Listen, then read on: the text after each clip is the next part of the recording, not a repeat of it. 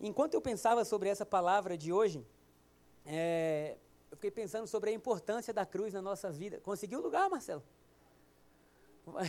Olha, ó, Deus, é, Deus, é, Deus é fiel com você, hein?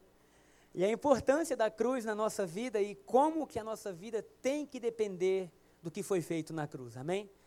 A cruz para a vida do cristão, ela não é algo assim complementar, ela é a base da vida cristã ela é a essência da vida cristã. Então, quanto mais nós soubermos sobre o que foi feito na cruz e a obra de Jesus, eu vou chegar só um pouquinho para trás hoje, queridos, porque eu sei que para quem está aqui perto é difícil ficar assim, né?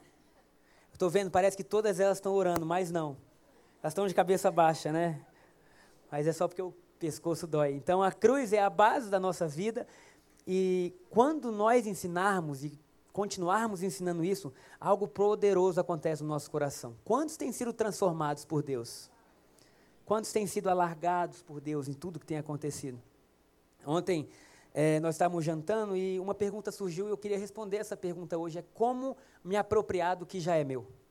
Porque às vezes, se você teve um passado e você viveu muito dentro de igrejas, você foi criado um, um, background na sua mente aí, paradigmas, coisas que você achou que eram de um jeito. E aí você começa a ouvir o que Deus fez por você, o quanto que Deus chama, e às vezes as coisas não se encaixam muito bem. Alguém passa por isso ou já passou por isso?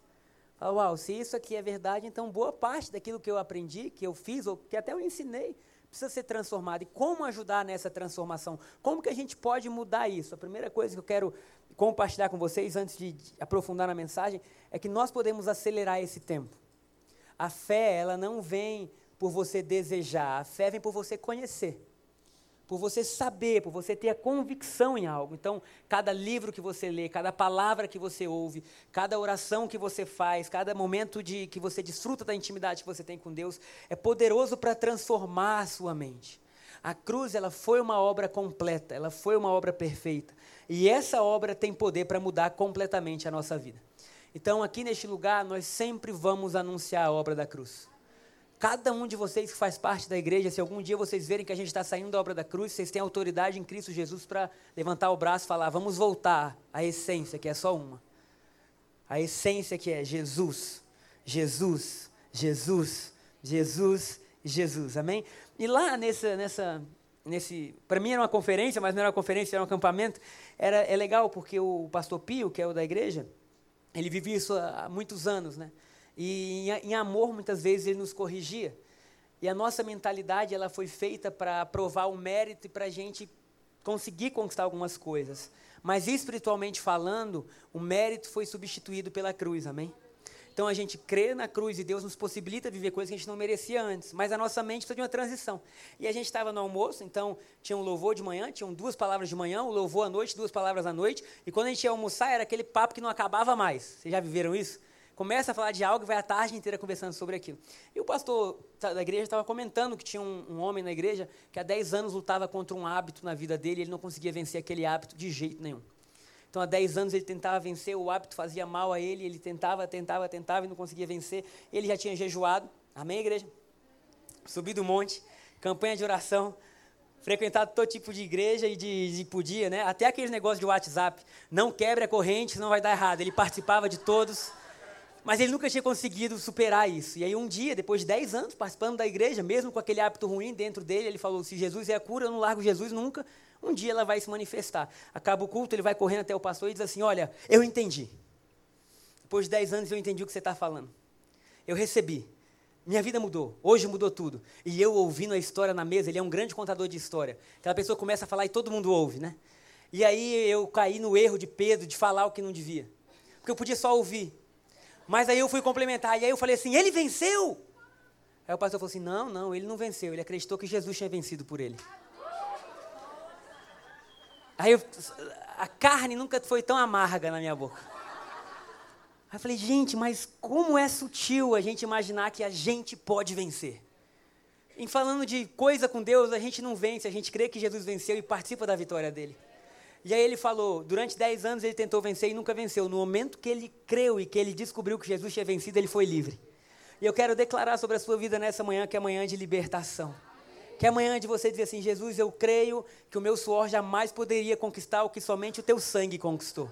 e nos apropriar disso e viver com essa verdade, sabendo que o Evangelho não é um chamado para viver abaixo, mas acima do que era proposto. Então, quando a gente crê nesse amor, nessa bondade, não é que o nosso padrão vai diminuir, é que Ele vai nos elevar acima do padrão, amém? Não é assim, ah, agora tudo é, tudo é permitido. Não, não, não. O Deus continua o mesmo, mas agora Ele compartilha da vida dele com a gente e a gente vence, amém? Então, eu estou falando para as pessoas mais vitoriosas que existem. Eu tenho certeza disso. Nós somos mais do que vitoriosos em Cristo Jesus. Então, a palavra de hoje é tudo novo. É esse o tema que a Juliana deu, se eu não me engano. Ela estava aqui agora, mas é tudo novo, não é isso? Está aí, Vitor, o tema? Tudo novo. Jesus estava na cruz, ele olha para Maria e ele fala assim: mulher, eis que eu faço tudo novo. Quantos querem tudo novo na sua vida? Quantos querem dizer, eu preciso, Deus, de tudo novo na minha vida? Tudo novo. E crê que Jesus possibilitou tudo novo. Tudo novo. Tudo novo. Ah, queridos, é tão bom ser novo.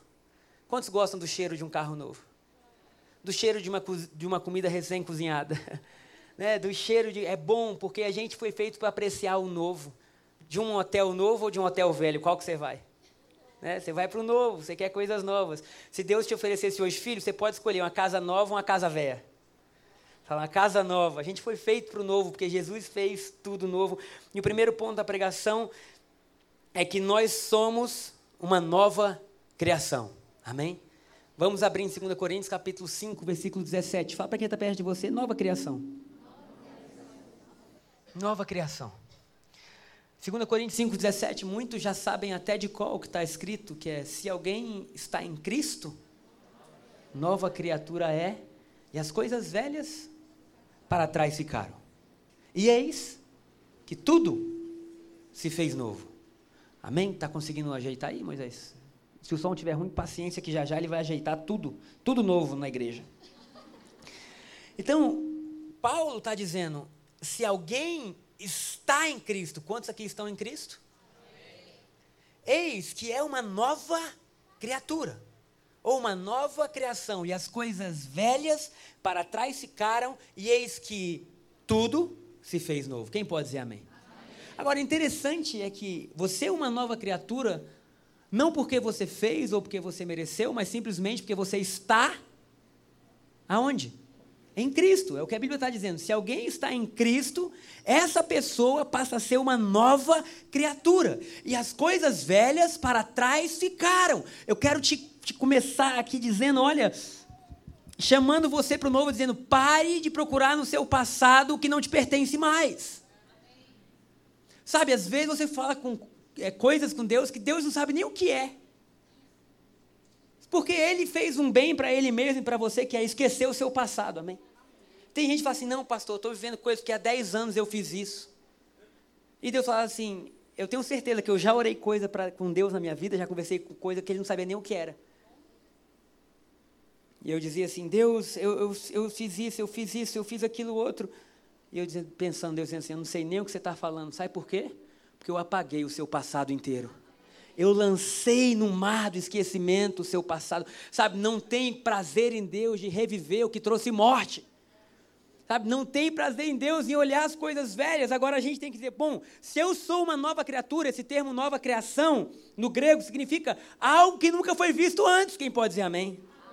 algo que ninguém teve uma imagem antes. Deus fez você para ser algo novo, que ninguém teve imagem, que ninguém conseguiu desenhar. Foi algo que estava só no coração dele. E para você viver o novo, ele apagou o seu passado. Ele apagou aquilo que você tinha vivido ou deixado de viver, ou que você viveu. Então, quando você chega em Cristo, as suas memórias têm que ser transformadas. Quantos lembram que Maria Madalena quando ela vai ao túmulo, ela pergunta para o anjo assim, que era o jardineiro, né? Onde está Jesus? E o anjo fala assim: Por que procura dentre os mortos aquele que vive? Logo, se você quer achar Jesus, não procure nas coisas que morreram. Não procure nas coisas que morreram. Você não é uma velha criatura sendo mudada, você é uma nova criatura. Deus não pegou um Fusca velho e vai transformar em um Fusca novo. Deus fez um carro totalmente novo. Deus não pegou algo velho e falou, vou reformar. Deus matou a velha natureza e trouxe uma nova natureza à vida. Quem pode dizer amém? E eis que tudo se fez novo. Tem alguma, alguém grávida aqui? Nessa manhã? Hein, Aline? Vem aqui, suba aqui. Agora, olha o privilégio de nós estarmos em Cristo, porque é o estar em Cristo que muda algo, ok?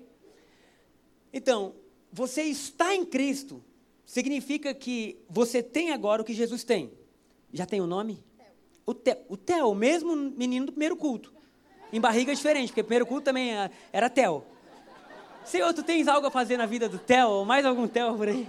É o Theo. Terceiro culto, se vier algum Theo aí, já é um sinal, amém? Aí a gente tem que. Agora, o Theo já, já, já existe? Sim, ele já está aqui dentro. A gente não pode ver, mas ele está aqui dentro. Agora, o que o Theo tem? Tudo a Aline tem. Então, ele come o que ela come. Por isso que quando você engravida, o médico fala assim: muda a sua dieta, querida. Não é?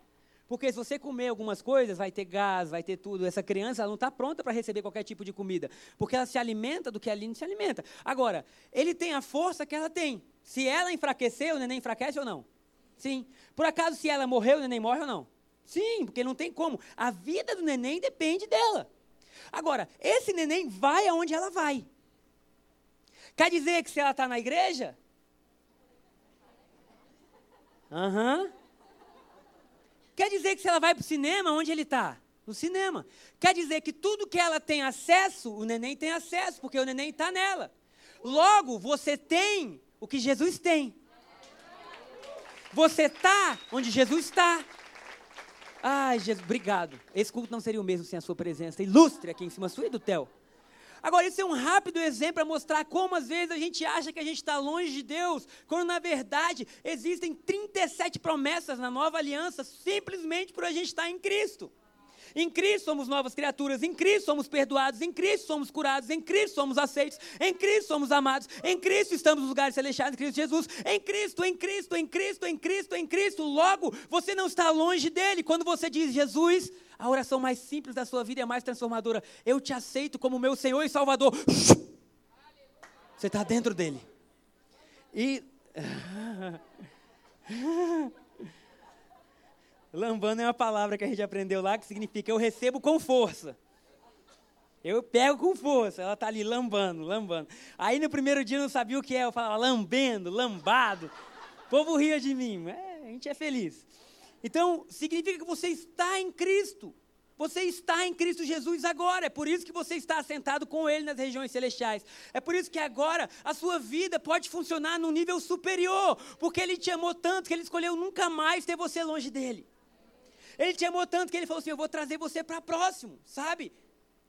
Aleluia. Isso muda radicalmente como você ora. O porquê você ora. O porquê você jejua. O porquê às vezes você faz algo ou não faz algo. Porque agora você não faz como alguém que está distante. Porque deixa eu falar, toda religião tem sacrifício. Toda religião tem sacrifício. Toda religião tem oração. E nós nunca vamos orar como os hindus oram, é ou não é? Como os muçulmanos, quando nós formos a Israel, a gente continua vendo o pacote, estamos vendo se vale a pena ainda para setembro, porque o dólar subiu e as agências estão loucas, mas o céu continua próspero, amém? Estamos vendo se dá, se não for setembro, vai ser ano que vem, mas a gente vai. Você vai ver que tem determinada hora do dia que toca a sirene dos muçulmanos, todos eles oram, várias vezes no dia. E aí você escuta aquele. Aí vai, todo muçulmano ora. E eu, filho de Deus, eu não oro como eles oram. Eles estão orando mais do que eu. Agora, a diferença é que a oração que produz mudança é a oração do justo. Porque a oração que tem poder não é você decidir orar, é você orar de acordo com o que Jesus fala, com o que Jesus é. É por isso que Tiago fala: muito pode por seu efeito a oração do justo. Você pode orar a vida inteira e não colher um resultado. Mas quando você ora como Jesus está, como você sabe, não, eu concordo com ele, eu estou falando juntamente com ele. Às vezes mais vale uma frase do que um milhão de palavras. Às vezes o seu amém tem poder para mudar a sua vida. Na velha aliança, se eu não me engano, existem duas vezes que alguém disse amém, que foi Abraão, que era o pai da fé, quando eu disse, vai ter um filho, ele disse amém. Assim seja. Quando parece crer, ele não sabia o que era crer, então ele disse amém. Assim seja. Agora, na nova aliança, existem inúmeros amém, mas tem uma pessoa que diz que é o próprio amém. Jesus disse, eu sou o amém. Quando você fala amém, está dizendo Jesus. Amém, eu recebo, eu creio. Tem poder para mudar a vida. Agora, por que, que você jejua então, se você sabe que não é por isso que você vai chegar lá? Porque agora que você já chegou, você já está aqui. Então a religião diz: pague um preço para chegar lá. O evangelho diz: o preço foi pago, você está aqui. Por que, que a gente faz então? É a pergunta. Porque agora oração não é obrigação, é deleite. É desfrutar. É você saber que todos os seus dias foram determinados e escritos antes de você nascer. É saber que Deus tinha um plano para a sua vida. Talvez você tenha saído dele. Talvez você tenha vivido momentos difíceis que você saiu dele. Então você ora para quê, Deus? Eu estou de volta aqui. Me guia para onde eu tenho que ir. Senhor, quais são os seus planos para hoje? Deus, você lembra que a gente está no mesmo time, né? Conversa comigo, Senhor. Fala o que está no seu coração. De repente você chora, de repente você começa a ser mudado. Sabe, viver perto de uma pessoa que crê é muito difícil. Porque essa pessoa questiona tudo por fé. Você não pode falar nada de errado. Porque ela já vai botar a fé no meio. Nem brigar você não pode. Um dia desse eu e Charla decidimos brigar antes de dormir. E foi uma decisão nossa, porque Deus não queria isso. Mas nós decidimos. Eu não sei como alguém pode brigar lendo a Bíblia e o outro ouvindo pregação, mas acontece. Era um cenário, se o diabo entrou no Éden, querido. Ele tá lá, e de repente começou a brigar. Eu pensei, não acredito, eu estou ouvindo pregação. De repente, os dois chateados, um para o lado, o outro para o outro. Falei, então é o seguinte: você tem seu jeito, eu tenho o meu jeito. Deixa eu quieto agora. Não vem dizer, ah, vamos conversar, que agora eu não quero mais conversar. Amém? Aí tá, aí saí, falei, ah, Jesus, não acredito nisso, não acredito. Sabe quando você não está acreditando? Que não tinha motivo. Né? Aí de repente vem a crente. Vem a crente. Nós não somos desse mundo. Vamos orar. Aí eu não quero orar. Nós não temos essa natureza. Vamos pedir perdão um para o outro. Eu não quero pedir perdão. Você não tem que querer. Jesus está acima do nosso querer. Vamos agora. Resolvemos a situação. Pedimos perdão, oramos. Mas por quê? Nós estamos em Cristo e esse está em Cristo, ele tem que mudar radicalmente como a gente vive. Senão é só blá blá blá. Então, o que, que a gente faz? Cada área da nossa vida a gente questiona: como isso passa pela cruz? Como isso passa pela cruz? Como que, como que a gente vai pegar isso? Então, o primeiro ponto da pregação é que você está em Cristo Jesus e você é uma nova criatura. Aleluia! Deus te preparou para Ele. Será que você pode dizer amém? amém? Será que você pode dizer eu recebo? Hum. O segundo ponto da pregação é que nós temos uma nova posição. Isso é muito importante. Porque nós estamos reposicionados em um plano celestial. Quando Adão errou no Éden, o pecado dele não foi só um pecado que afastou ele de Deus, mas esse afastar de Deus tirou ele da posição que ele tinha. Agora, essa posição do Éden, é importante a gente entender que tudo fluía pela posição que Adão tinha, que era uma posição de justiça, diga justiça. Então, as coisas fluíam, as árvores produziam, ele era praticamente Deus sobre a terra, nomeava os animais, fazia de tudo, tinha autoridade, né? ele fazia acontecer, mas de repente ele escuta a, a voz do inimigo, o, o, diabo engana ele, que o diabo só sabe mentir, ele tenta enganar a gente o tempo inteiro, né? É só mentira, mentira, mentira. Adão come do fruto. Quando Deus vem conversar com Adão, Deus pergunta para Adão assim: Adão, aonde você está? Aonde você está? Porque a posição que Adão estava agora estava vazia. Então Deus sabia, Adão, você saiu do lugar que eu te coloquei. Você saiu deste lugar. Quando Jesus vem, e agora ele só tinha um fruto que ele tinha que comer, que era o fruto da morte, literalmente, para a gente viver. Adão podia comer todos, não ia acontecer nada, só não podia comer um. Jesus podia comer todos, que a gente nunca ia reviver, ele tinha que comer um só também. Ah, meu Deus, glória a Jesus por isso. Na mesma árvore da cruz, foi lá, comeu. E agora, Jesus fala assim: Eu não vim para buscar quem estava perdido, mas o que estava perdido. Isso significa que o que estava perdido era a nossa posição diante de Deus uma posição de agora, olha, nós não estamos distantes, nós somos filhos, amados, aceitos, nós temos acesso ao Pai. Tudo isso estava perdido. Agora vem Jesus, nos coloca nele, nos dá uma posição de justiça. Amém? Agora, essa posição de justiça é importante a gente aprender, porque isso é quem você é. Sabe, a minha vida inteira eu tive fé para muitas coisas. Mas nos últimos dias eu aprendi a, a ter uma fé mais pura ainda. Então eu tinha fé para cura. Alguém leu o livro do Kent Reagan? Alguns antigos leram o livro, gente do céu, né? Muitos chamam de Papai Reagan, que ele foi um grande homem de Deus, trouxe bases de fé, eu li os livros dele, curas aconteciam, milagres aconteciam, então eu tinha fé para cura. Falava, eu vou ser curado, eu vou ser curado. Eu tinha fé para cura, fé para cura. Mas de repente eu me via solteiro e aí eu dizia, agora eu preciso de fé para casar. Eu vou casar, eu vou casar. Tenho fé para casar, tenho fé para casar. Aí, de repente, eu me vi em algum momento, não, agora eu preciso de fé para recursos, fé para recursos. E, de alguma forma, parecia que Deus estava num mercado vendendo coisas para mim. E eu tinha o dinheiro, eu pegava aquilo ali, né? Eu tinha o dinheiro, então, fé para cura, fé para um relacionamento saudável, fé para finanças, fé para uma viagem, fé, fé. Gente, isso é válido? É válido. Mas eu quero ensinar a gente hoje a ter um único tipo de fé que traz todas as outras juntas. Vocês querem? Que é fé na justiça. Quando você entende quem você é e o lugar que você está, todas as outras coisas são acrescentadas. Logo, se eu tenho fé que Ele me fez justo e eu sou como Ele é, eu não posso estar enfermo. Então, se o meu corpo está enfermo, não é que eu não fique, tá? Às vezes eu tenho um resfriado, o que, que eu faço? Jesus não tem isso, eu também não tenho. Se isso não está em Jesus, não pode estar em mim. Essa não é a vida que Deus sonhou para mim. Eu não quero isso. Bom, se eu estou em posição de justiça, a palavra fala que o justo come o melhor da terra. Logo, Deus, eu preciso da minha provisão. Obrigado porque ela está vindo sobre mim. Logo, o justo canta hinos de alegria. Quando eu entendo que eu estou na posição de justiça, é o que acontece o que está em Mateus 6,33, que diz assim: Mas buscar em primeiro lugar o reino de Deus e a sua justiça. E todas as demais coisas os serão acrescentadas.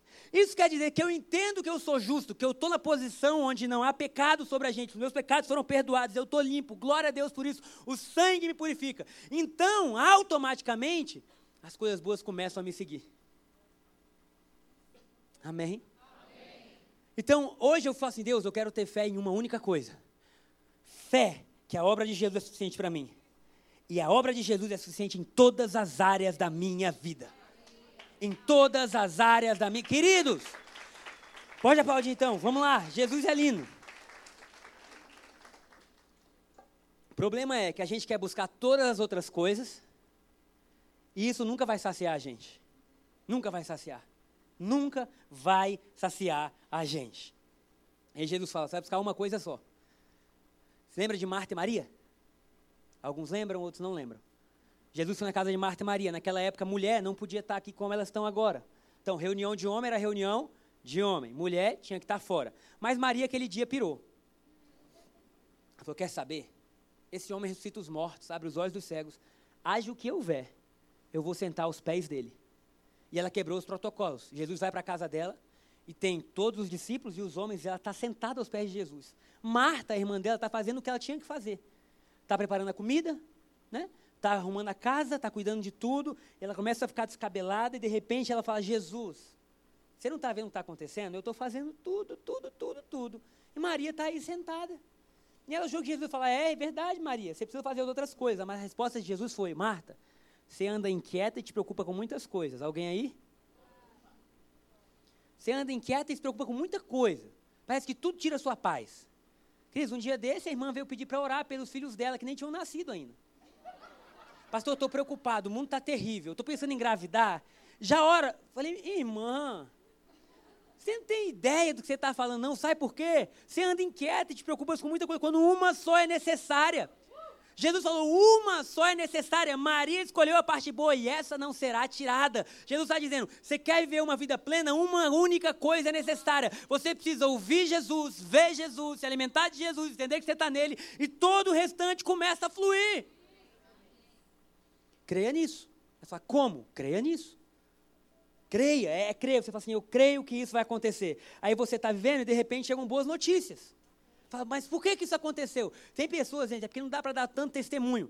Pessoas sendo curadas, pessoas fechando o negócio. Cara, eu nunca imaginei isso. Eu sei que é Jesus é. Sabe por quê? Porque quando você entende que você está nele, você se torna um imã das bênçãos. Sabe, as bênçãos procuram um lugar para pousar. Elas me encontraram. Elas te encontraram. Algumas ainda estão um pouco perdidas, mas Deus está botando meu CEP direitinho. Meu endereço, porque nós somos o que Jesus disse que nós somos. Então, essa posição que havia sido perdida, ela é sua hoje. Fala para quem está do seu lado, é sua. Então, Jesus falou o seguinte: Eu sou a videira e vocês são os ramos. Glória a Deus que você não é a videira e nem eu. Porque senão ia todo mundo morrer.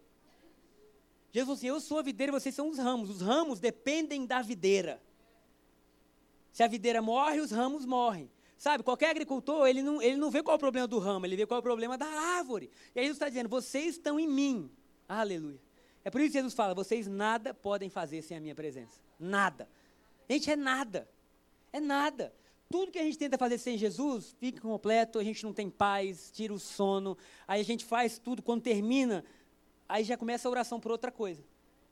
Então era assim, pastor, preciso desse milagre, vamos orar. Aí vai, ora, ora, ora. Aí o milagre acontece, no mesmo dia o cara fala, agora vamos orar pela minha família. Porque muda só o motivo da oração, porque você nunca está pleno. Sabe, às vezes você está orando, a Bíblia fala que tudo que é feito sem fé é pecado. Tem gente que consegue orar em pecado.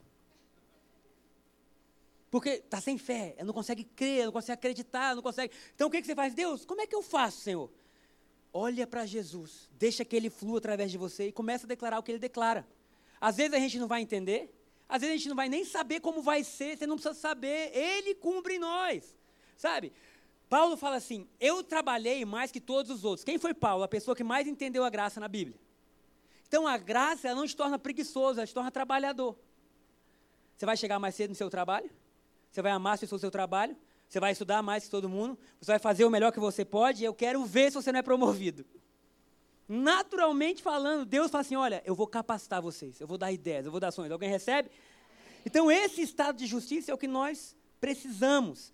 2 Coríntios capítulo 5, versículo 16, é o versículo anterior do que a gente leu. Olha o que está escrito. 2 Coríntios 5, 16. Isso. Portanto, não avaliamos mais ninguém do ponto de vista humano. Em outros tempos, pensávamos que Cristo era apenas um ponto de vista humano, ou no ponto de vista humano, mas agora o conhecemos de modo bem diferente. Tem outra versão para a gente, por favor, Vitor? Eu quero frisar bem a primeira, pode ser a, a Almeida atualizada. Por isso, daqui por diante, a ninguém conhecemos segundo a carne. Quem pode dizer amém? Há duas formas de você conhecer alguém. Uma é segundo a carne, a outra é segundo o espírito. Então, nesse versículo, Paulo está dizendo há duas maneiras da gente viver sobre a terra. Uma é conforme a carne e a outra é conforme o espírito. Sabe? E aí Jesus está ensinando, dizendo, de agora em diante, que a gente conhece a cruz e a obra de Jesus, a ninguém a gente pode tratar segundo a carne, porque as pessoas não são o que você está vendo. As pessoas não têm o que você acha que ela tem. Elas não são o que elas possuem. Na velha aliança, se alguém era rico, era sinal que Deus era com ele. Na nova aliança, ser rico não quer dizer nada. Que você pode estar rico no maior palácio, mas pobre por dentro. Você pode estar rodeado de bens e aviões, mas extremamente infeliz, sem saber porquê daquilo. Então Deus está dizendo, de agora em diante, igreja, vocês não vão julgar ninguém pelo que elas têm. Aleluia. Isso quer dizer que vem uma força sobrenatural para a gente tratar as pessoas como Cristo trataria. Vou dar um exemplo. Eu tenho um amigo aqui na igreja e ele é o cara. É, eu vou profetizar, eu vou ver como Jesus vê, tá? Mais constante que eu já conheci. Mais constante. Mas até essa realidade se, se firmar, ele anda vacilante por aí. Ele anda vacilante por aí. Mas ele é engraçado, ele é carismático, ele é amoroso, e ele teve um passado que às vezes dificulta ele a tomar a decisão, mas é difícil conviver com ele e não gostar dele. E eu estou um tempão perseguindo ele em amor, perseguindo ele em amor, perseguindo ele em amor. E já tentei de tudo.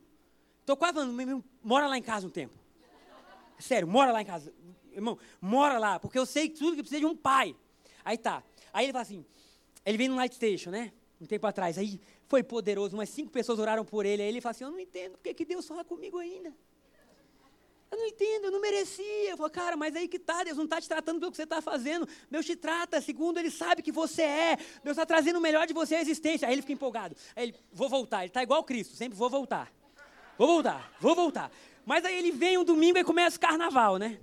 Aí, só o sangue de Jesus. Aí ele não sabe se adora ou se requebra, aquela coisa. Ele está assim, meu Deus, o que, que eu faço na minha vida? Aí eu estou lá, Entrei, o Caio, que veio no primeiro culto, ele me mostrou um jogo que tem, enfim, que você conversa com as pessoas durante o tempo que você joga. E ele vive nesse jogo. Ele falou assim: Eu estou muito depressivo, eu só quero jogar. Então eu sei que para eu encontrar ele, eu entro no jogo. Porque ele não pode não me responder, ele não pode não me atender, que ele está lá, entendeu? E aí encontrei ele, aí ele: Ô oh, meu pastor, você chegou! Aí eu cheguei, aí ele: Vamos jogar? Eu falei: Vamos jogar. Aí nisso, os outros amigos dele entraram na mesma sala do jogo. E disseram: Fulano, tá todo mundo já bebendo, só falta você, cadê você?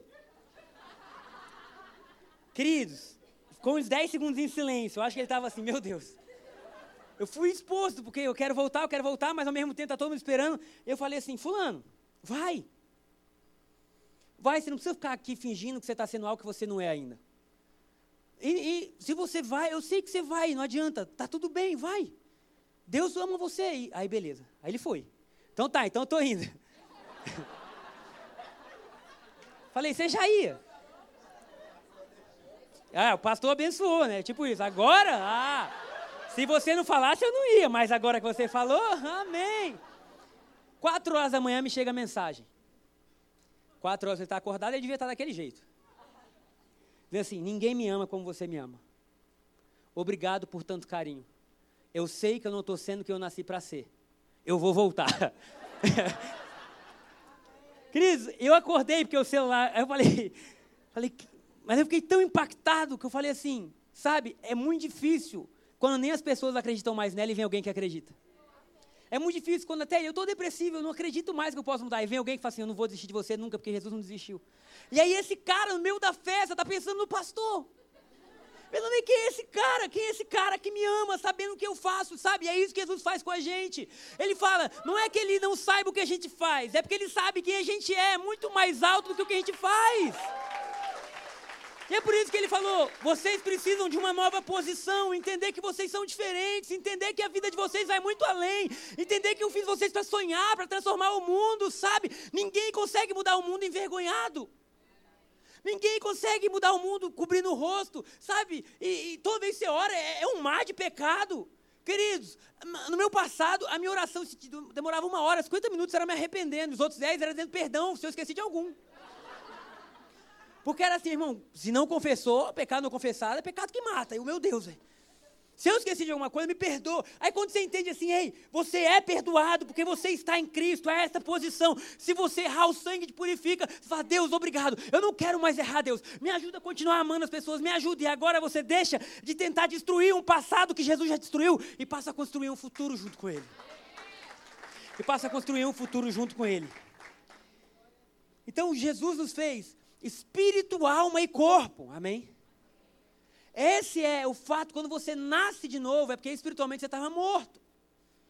Então, as pessoas que não conhecem a Cristo Jesus, é como se espiritualmente elas dormissem. Elas só têm duas fontes de alegria, que é alma e corpo. O prazer delas vem disso. Agora, todos nós sabemos que esse tipo de prazer é passageiro. Ele passa rápido. Você faz o negócio ali na hora, tá bom, acabou, meu Deus, já foi. Aí, de repente, de como é feito, você se sente mal, constrangido, sujo, sabe? E por quê? Porque o corpo ele não foi criado para Deus por te dar prazer, para te dar prazer. O corpo foi feito por Deus para celebrar o prazer que o Espírito te dá. Agora, olha que coisa. Está assim, porque às vezes você fala assim, prazer, você já pensa em pecado, né? Porque na mentalidade religiosa é assim: o que é prazeroso é pecado. Então, um dia desse, a gente dizendo: você não pode ver futebol. É claro que eu posso ver futebol. Claro que eu posso. Ah, você não pode ser? Claro que eu posso. Eu não posso fazer nada que vá contra o que Deus tem. É simples, o que Deus sonhou. Pecado é aquilo que violenta a gente, que machuca a gente. Sabe, tem gente que não pode ver futebol. Tem outros que podem. Tem gente que não pode ver Netflix, tem outros que podem. Você tem que saber o seguinte, Deus, o que, que me faz mal? Isso eu não quero para a minha vida. Isso eu não aceito, né? Se não está expresso que não é para você fazer, o Espírito Santo vai te conduzir. Se está expresso, não faz. Amém? Eu até me perdi onde eu estava. No prazer a gente vai numa churrascaria. Como é o início? Se você gosta de carne, é céu na terra, varão. Você vai, parece que a sua boca cresceu, não é? Você tem um apetite, você vê a carne lá longe, está vindo, você chama. Passa uma hora, está assim, ai meu Deus. Você vira o negócio, você não quer nem ver nada perto. É ou não é? Por quê? Porque te deu prazer por um tempo, mas esse prazer não pode ser sustentado. Vocês estão entendendo o que eu estou falando? Aí a Shayla, ela tem uma brincadeira que eu não sei de onde ela tirou essa brincadeira. Que é quando a pessoa está muito cheia, ela começa a falar um monte de comida, só para a pessoa ficar, ai. Então você foi numa churrascaria, você está cheio de repente ela, amor, imagina uma lasanha cheia de catupiry. Agora você, ai, Shayla. Por quê? Porque o seu corpo, é, eu não sei de onde ela tira essas coisas, mas é uma brincadeira legal, né? Para deixar os outros. Mas o seu corpo, ele foi feito para ter um limite de prazer, porque nunca foi feito para abastecer você. Então você pode ter um prazer, é como uma vitória, às vezes você torce para um time, às vezes você, você completou uma maratona, momentaneamente aquilo ali te dá um, ai que legal, consegui. Mas depois disso, passou. E acontece que quando você não tem um espírito vivificado, Você vive atrás de prazeres momentâneos. Você se torna um escravo do prazer. Então você tem uma coisa, ah, agora eu já quero outra coisa, eu já quero outra coisa. Teve um dia um rapaz chegou na igreja, e aí ele, eu nem sei se ele está mais, se ele tiver, amém, glória a Deus, você permaneceu. Se você não tiver, que Jesus te traga de volta.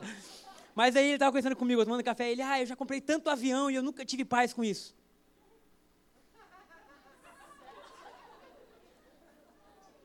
Queridos, eu tentei não fingir minha cara de, de assombro. Mas eu falei, compra um para mim, só para eu ver como é que é, assim. Pra ver se eu me divertiria. Tipo, um. Mas é porque às vezes a gente acha que o prazer está naquilo que a gente não tem. É mentira. É mentira. Porque Deus não fez nada nesse mundo para te dar prazer. O Espírito Santo foi feito aí sim para te trazer uma vida prazerosa. É por isso que o cristão, quando ele está consciente de quem ele é, ele está feliz independentemente de qualquer coisa. Cara, o cara não tem nada, mas ele tem um sorriso. Por que, que você está rindo? Eu não sei. Eu não sei, mas hoje eu acordei de bem com a vida. Por quê? Porque o seu espírito foi recriado. O seu espírito renasceu e agora você passa a receber coisas que o seu corpo e sua alma nunca podiam ter. Nunca podiam ter. Foi uma criança que caiu, eu achei que era alguém aplaudindo. Então vamos aplaudir Jesus.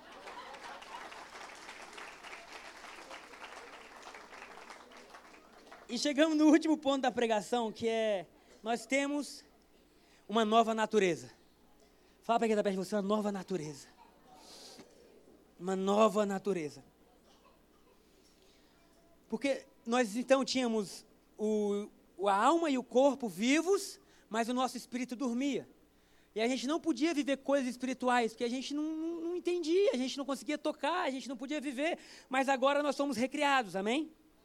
Alguém pode dizer amém? Então qual é a diferença? Quando a alma é, ela está viva e o corpo vivo, tudo é incompleto. Sempre falta paz. Nunca é perfeito. Sempre há algo faltando. Você apenas sobrevive. Sabe quando você vive a vida com constantes sentimentos que tem alguma coisa errada? Ah, eu não sei. Eu não sei o que, é, mas parece que está faltando algo. Então, esse é o domínio da alma. Ela não pode satisfazer.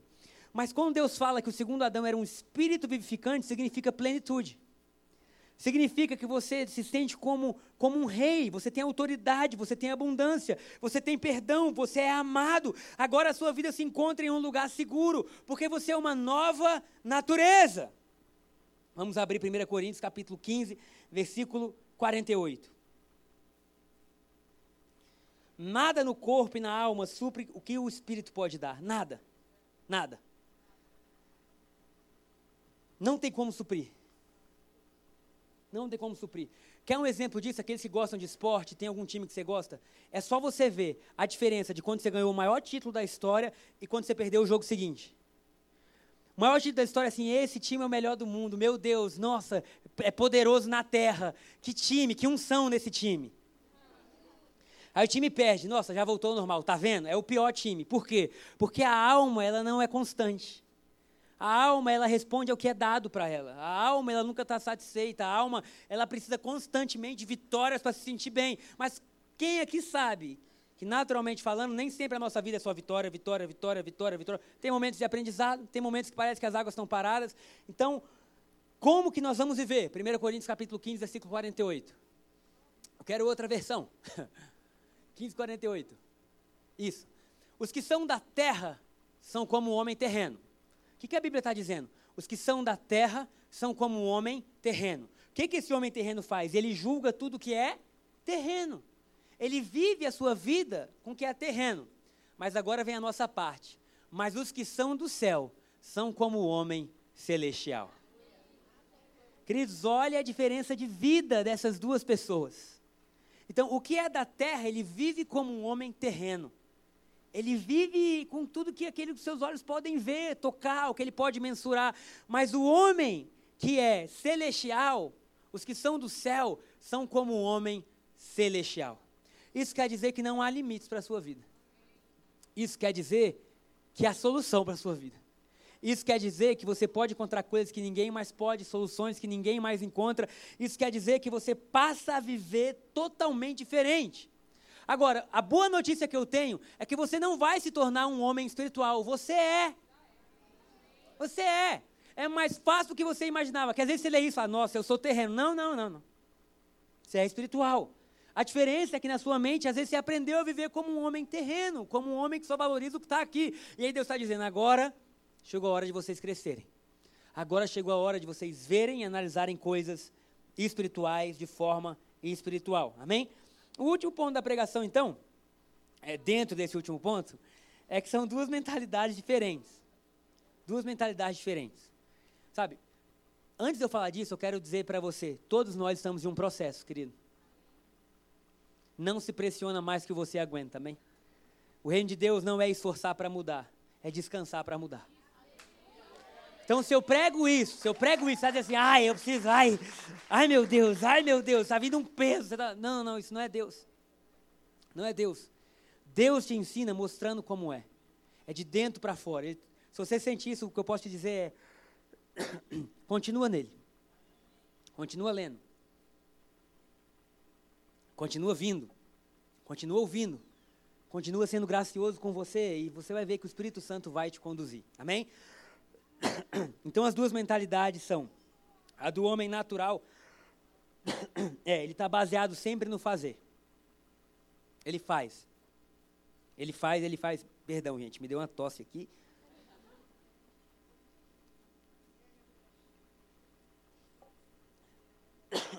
Obrigado, Maria. Não, não é não, eu engasguei mesmo. Acho que vamos terminar a pregação, é um bom momento para a gente. Mas o homem natural, ele está baseado no que ele pode fazer, no que ele pode apresentar. Então, a nossa vida inteira a gente procurou títulos e coisas que pudessem comprovar quem a gente era. Então, se eu preciso ser aceito, ah, eu vou me apresentar da melhor forma possível. Eu vou tentar fazer uma boa faculdade, eu vou tentar mostrar com meus recursos, com o que eu tenho, o que eu sou. Então, a gente vive fazendo, fazendo, fazendo, fazendo. Então, naturalmente é assim que acontece. Mas e o homem espiritual? Ele vive sendo. Você sai do fazer e entra no ser. E isso só Deus pode te dar. Nós crescemos ouvindo, faça uma boa prova, estude, você vai ter sua nota, e a gente vai acumulando coisas para a gente. O problema é quando a gente confunde o nosso valor com o que a gente tem. Muitos, às vezes, tiram a sua vida porque perderam tudo. E não entenderam que tudo que eles tinham nunca foi nada. Porque para Deus o que você tem, o que, que é o que você tem? Nada. Deus está preocupado com o que você é. E aí o homem espiritual, ele sabe que ele é, e por isso ele é feliz. Você conseguiu a maior vitória da sua vida. Amém. Estou feliz da vida. Teve um ano que você não conseguiu nada. Alguém se identifica? Amém. Eu sou feliz da vida. Você teve. Eu sou. Por quê? Eu não estou, eu sou. E é isso que Deus devolve para a gente a confiança de que agora nós somos nele. Somos amados, somos aceitos, somos filhos, somos perdoados. E aí nós temos a confiança de, independentemente da, da circunstância, produzir frutos. Estarmos felizes como, como natureza, amém? Como natureza. E a gente passa a crer, a perdoar, a viver. A vida foi feita por Deus para ser boa, queridos. Para ser boa. Recuse tudo aquilo que não é uma vida boa para você. Amém? Pode recusar. Eu quero que você saia daqui hoje com uma, uma indignação santa. Para você dizer, Jesus, isso é meu, Jesus. O Senhor me deu, eu quero viver. Eu quero viver. Sabe, a gente já se indignou contra tanta coisa. Até contra aqueles que estavam pecando aí fora. Um dia deles teve uma reunião aqui no Jardim Botânico. Achei interessante que disseram assim, pela primeira vez na história, também não é tão grande a história do Jardim Botânico, né? Vai ter bloco de carnaval. o que, que a igreja vai fazer? Aí muitos queriam, não, a gente vai se levantar. Se levantar contra o quê? Vai adiantar alguma coisa? Um pastor foi muito sábio falou assim: a questão não é o bloco de carnaval. Porque a gente aprendeu a julgar o que as pessoas fazem, mas se a pessoa estiver em casa sem Jesus, ela está morta do mesmo jeito. Então a gente se levanta contra os que estão lá pulando, mas a pessoa às vezes está em casa e está morta, porque não é o que faz, é a posição. Então a igreja tem que se levantar para descobrir quem é, para que a gente possa amar de novo. Então a gente já se indignou contra tanta coisa e contra tantas pessoas, e agora eu quero que a gente se indigne contra uma falta de compreensão do que a gente já tem. E a gente fala, Jesus, isso é nosso. Nós sabemos que isso é nosso. Nós sabemos que a cura, que a paz, que a justiça, que a alegria é nossa. Nós sabemos que isso vai nos seguir, Jesus. Nós sabemos que nós não estamos competindo. A competição mata silenciosamente. Então, o homem natural, ele vive competindo. Eu vou dar um exemplo lá da, da conferência, né? Queridos, é a última coisa que eu vou falar, de verdade. Uma conferência, tinham, tinham 10, 10 pregadores, né, amor? Mais ou menos. Uns 10. Mas muita gente boa. Muita gente boa. Sabe aquele pessoal que você fala assim, meu Deus, você não, no fundo, a gente não quer ser assim, né? Tá abaixo, né? Tem aquela raiz de competição na gente, fala, não, não, meu Deus. Aí vai. Aí foi o Pio falar. O Pio é aquele cara que você ouve ele falar o dia inteiro. E você, você continua querendo ouvir. Queridos, eu vi uma visão que não foi do céu lá. Eles têm uma sauna. E aí, 5 horas da tarde, ele vai para a sauna ensinar. Eu falei, gente, o cara quer ensinar na sauna, né? Amém. E vocês não querem ir lá? Ele perguntou para se eu queria, se o Vitor queria. A gente, não, a gente vai. Eles, eu abri a porta da sauna. Eu falei, eu não entro aí mais nem. Dentro de uma sauna pequena, tinham quase 40 homens.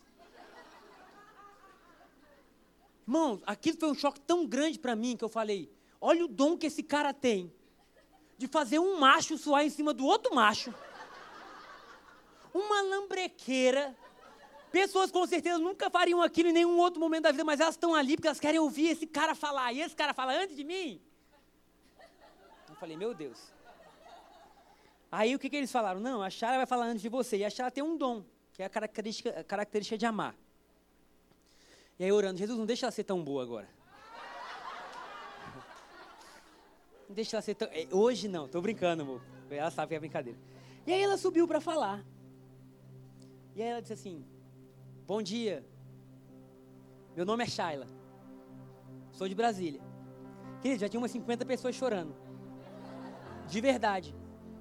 O amor de Deus tomou conta do lugar todo. Eu falei, Deus, o que, que eu vou falar depois, Deus? Porque eu falei, e agora, Deus? E assim usado, eu, cara, um negócio que toca você por dentro. Você, é isso mesmo. E aí no meio daquilo tudo eu falei, Deus, obrigado, porque nunca vai ser o que eu tenho, como eu falo. Obrigado, porque está baseado em quem eu sou. E aí a gente conversando e falei, vamos fazer o seguinte, vamos sempre ser quem a gente é. E as portas que Deus vai abrir para a gente, homem nenhum pode fechar. E as que Ele não abrir, não é a gente querer mudar que vai abrir.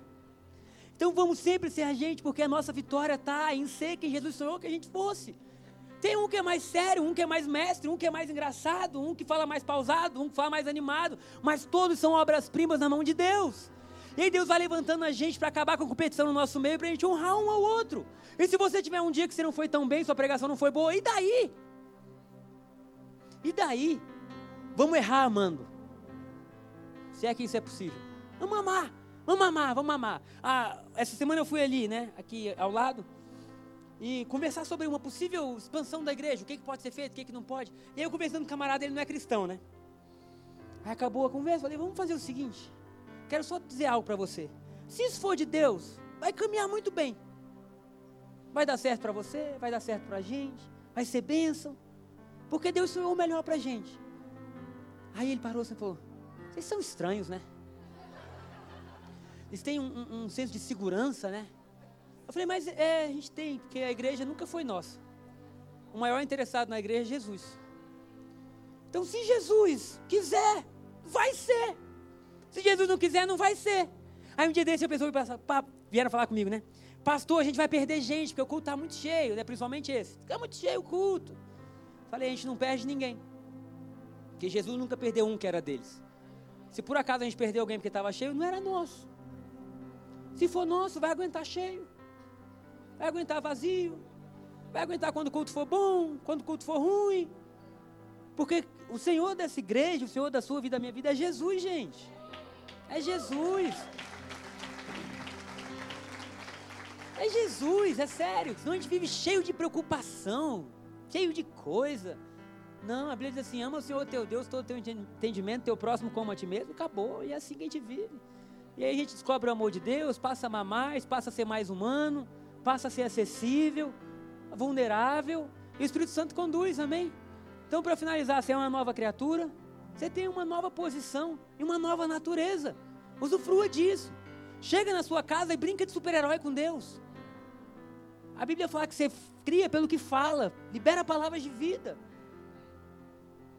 Libera palavras de bênção. Fala, Deus, eu não sei muito bem como viver nessa nova posição, mas eu libero vida sobre a minha família, vida sobre mim.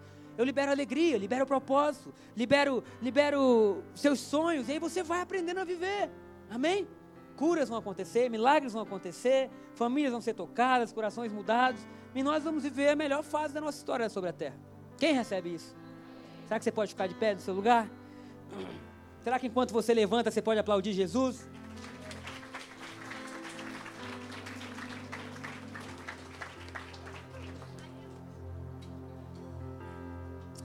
Amém, Jesus. Obrigado, Senhor, da vida a todos que sentaram no chão. Quantos estão felizes nessa manhã? Quantos estão aproveitando a jornada de conhecer mais a Deus? Hoje pela manhã, a gente. Ah, é. Eu não sei como é que a gente vai fazer a Santa Ceia agora no culto assim, não, gente. Eu vou. Não precisa nem entrar a Santa Ceia, gente. Eu vou orar e depois vocês entram, servem e a gente dá um jeito. Amém? Porque se entrar não tem nem como ficar aqui na frente. Mas eu estudei no CEUB. Alguém mais estudou no CEUB? Eu estudei no colégio CEUB. E na série inferior a minha, anterior, tinha um André. E aí hoje eu estou aqui no meio do culto, aí ceia entrou. Quem vai servir a ceia? O André. Aí eu olhei e falei, cara, olha como Deus faz. Passamos anos sem se ver. Aí de repente ele está aqui servindo a ceia eu falei isso, né? Gente, esse menino começou a chorar, a chorar, a chorar. A chorar servindo a ceia. Foi uma mistura, santa. Aí no final ele falou: Glória a Deus. Como é bom poder pertencer a esse Deus. Isso vai acontecer demais na nossa história. O Espírito Santo ama as pessoas, ele vai usar você para amar. Você vai ser um ponto de equilíbrio, de paixão, de devoção a Deus alegre, de, de, de se deleitar no Senhor, amém? Se você deseja isso na sua vida, só levanta a sua mão onde você está. Se você deseja entender essa nova criação que você é, nova posição, nova natureza. Espírito Santo, muito obrigado.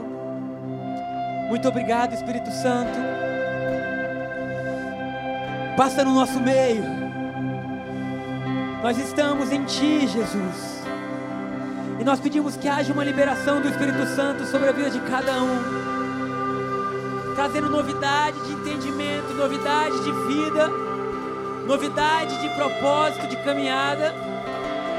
Eu ordeno agora, no nome de Jesus, no poderoso nome de Jesus, que os corpos sejam curados, que as enfermidades batam em retirada agora. AIDS, câncer, diabetes, tumores, que pelo poderoso nome de Jesus os órgãos sejam refeitos que pelo poderoso nome de Jesus o sangue flua corretamente, que aquilo que nós não poderíamos fazer, que Jesus esteja operando. Eu ordeno agora síndrome do pânico, eu te mando embora. Depressão, eu te mando embora. Medo, solidão, desespero, bipolaridade, tudo aquilo que não vem de Deus. Que haja cura sobre o nosso corpo e sobre a nossa alma. Que nós sejamos na alma e no corpo, que já fomos feitos no Espírito perfeitos. Um com Cristo. Eu oro por reconciliação familiar nessa manhã. Ei, eu vejo uma família como se estivesse destruída. E o exemplo que mais você ficou chocado essa manhã foi o exemplo da minha conversa com a Shayla antes de dormir, como nós oramos depois. Eu quero liberar sobre a sua vida que chegou aqui pedindo pela sua família. Poder para acontecer de novo poder para acontecer de novo. Nosso Deus é um Deus que ama famílias, nosso Deus é um Deus que ama relacionamentos, nosso Deus é um Deus que interage, que se inclina para que tudo possa correr como Ele sonhou. Um Deus que escreveu o nosso fim antes do começo ter início. Essa manhã nós unimos a nossa vida, o que o Senhor planejou. Dizemos que o nosso livre-arbítrio é para dizer amém, Jesus. Sim, nós não queremos competir, nós não queremos ser quem nós não somos. Ah. Nos ensina a viver e a confiar em Ti, como Maria escolher a parte boa que jamais será tirada. Não somos uma alma vivente, mas um espírito vivificante. Assim nós oramos no nome de Jesus. Amém. Queridos, nós vamos participar da Santa Ceia. Você pode se perguntar quem pode participar? Todo aquele que crê em Jesus A Santa Ceia é um sinal de uma aliança entre nós e Deus que começa quando você diz sim a Jesus.